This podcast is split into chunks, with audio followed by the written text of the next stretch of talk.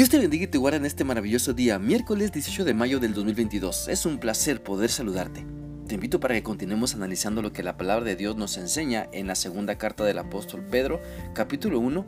Hoy vamos a leer el versículo 3, el cual dice así. Con su poder divino, Jesús nos ha dado lo que necesitamos para dedicar nuestra vida a Dios.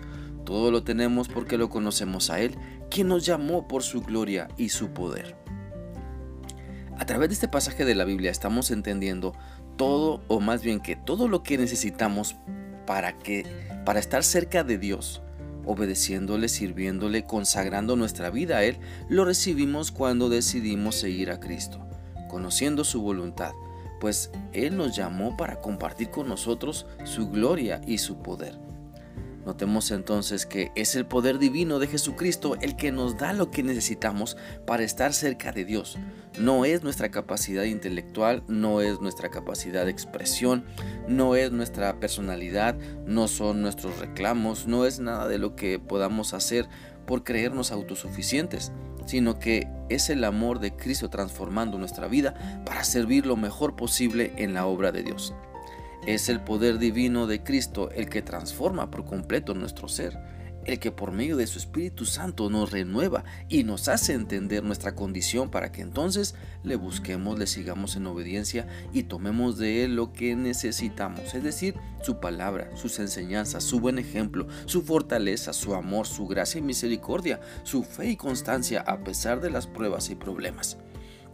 Por lo tanto, pensemos en nuestra necesidad de dedicar nuestra vida a Dios, porque dedicar nuestra vida al Señor no es estar encerrados en un seminario toda la vida, no es estar en un retiro espiritual apartado siempre del mundo real.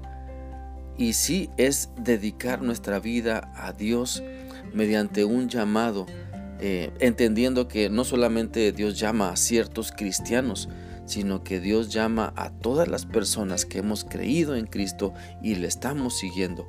Él nos llama a que dediquemos nuestra vida a Él. Mira, si lo pensamos bien, dedicar nuestra vida a Cristo implica obedecerle en todo, abrazar su palabra y enseñanza como lo más importante y además debemos entender que no podemos dedicar nuestra vida a Cristo y también a las mentiras.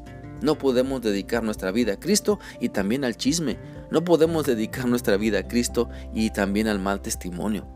Por eso dedicar nuestra vida a Cristo nos lleva a vivir dando el mejor de los ejemplos, el mejor esfuerzo que podamos dar por ser ejemplo de una vida de amor por ser un buen ejemplo de una vida de fidelidad, de constancia, de fe, el mejor ejemplo de palabras, el mejor ejemplo de ayuda al prójimo, el mejor ejemplo de animar a otros, el mejor ejemplo de soportar las cargas de otros por amor a Cristo. Así que esa dedicación que damos a Cristo nos lleva a pensar y experimentar que con Cristo lo tenemos todo. Si buscamos a Cristo con todo nuestro ser, con todas nuestras fuerzas, no habrá vacíos en nosotros, no habrá insatisfacciones, porque Cristo lo llena todo, todo espacio de nuestra vida. Cristo lo puede satisfacer cuando nos entregamos a Él.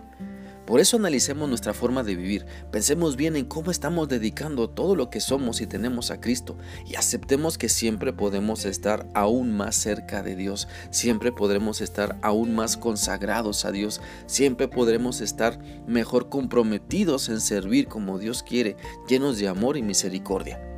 La Biblia dice en 1 de Pedro 2.9 lo siguiente, pero ustedes son un pueblo escogido por Dios, sacerdotes al servicio del Rey, una nación santa, un pueblo que pertenece a Dios, quien los escogió para que anuncien las poderosas obras que ha hecho y los llamó a salir de la oscuridad para entrar en su luz maravillosa.